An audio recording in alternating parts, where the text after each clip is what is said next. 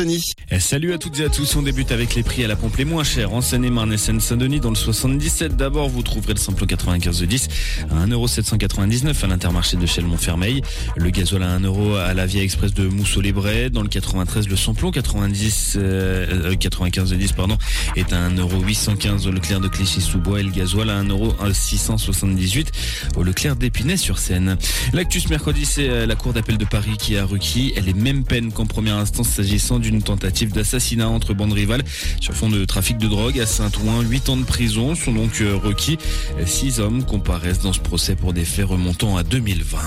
Un point de deal a été démantelé à Lagny-sur-Marne la semaine dernière. Les deux organisateurs d'un trafic de cannabis et de cocaïne ont été interpellés. Un troisième suspect s'est rendu de lui-même au commissariat. Un trafic qui rapportait jusqu'à 3000 euros par jour aux trafiquants. Les trois suspects âgés de 21 à 24 ans ont été placés en détention provisoire. Et puis on vous en parlait la semaine dernière, le couple soupçonné d'avoir abusé sexuellement de l'une de leurs collègues du parc Disneyland Paris euh, a été condamné à 4 et 5 ans de prison. Ils étaient euh, jugés par le tribunal de Meaux. Le couple devra aussi verser 11 000 euros de préjudice moral à la victime. Dans le reste de l'actu, les orages vont encore euh, faire des, ont encore fait des ravages hier avec notamment un violent orage de grêle qui s'est abattu sur le Pays Basque.